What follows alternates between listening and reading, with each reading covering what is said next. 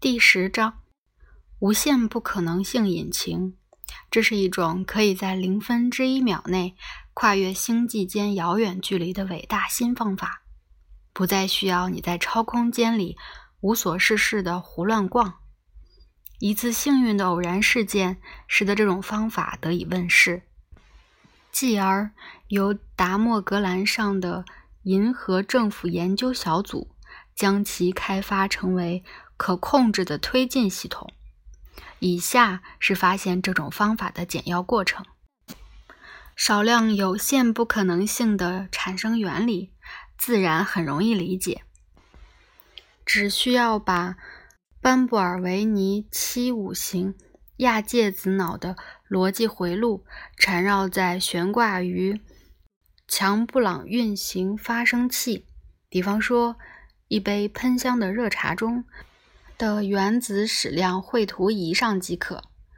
这样的构造机制配合不准确性的理论，可以让构成女主人的内衣的所有原子同时向左跃迁一英尺，通常用于打破派对上的冰冷气氛。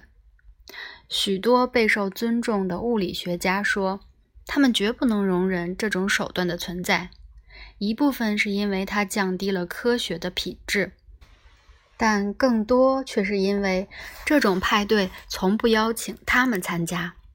他们还有一件无法容忍的事情，那就是在试图建造能够产生无限不可能性场的机器时，遭遇了连场挫败。要将飞船挣过最遥远的恒星间。那令大脑失去思考能力的距离，无限不可能性场是必不可少的东西。最后，他们恼怒地宣布，这种机器根本不可能存在。然后有一天，一场格外不成功的派对后，一名被留下来打扫实验室的学生发现，他可以这样思考问题：假如在他的脑海里设想到。假如有一种机器完全不可能存在，那从逻辑上说，这就是一个有限不可能事件。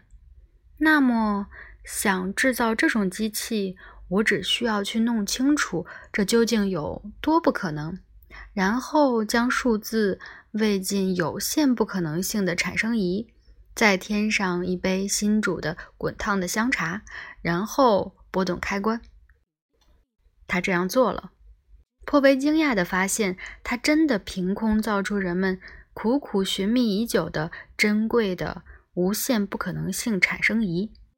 更让他惊讶的是，在他荣获银河学院的无比聪明奖之后，一群备受尊重的物理学家化身为狂怒的暴徒，私刑处决了他。这群家伙终于意识到。他们最无法容忍的，其实是自作聪明的人。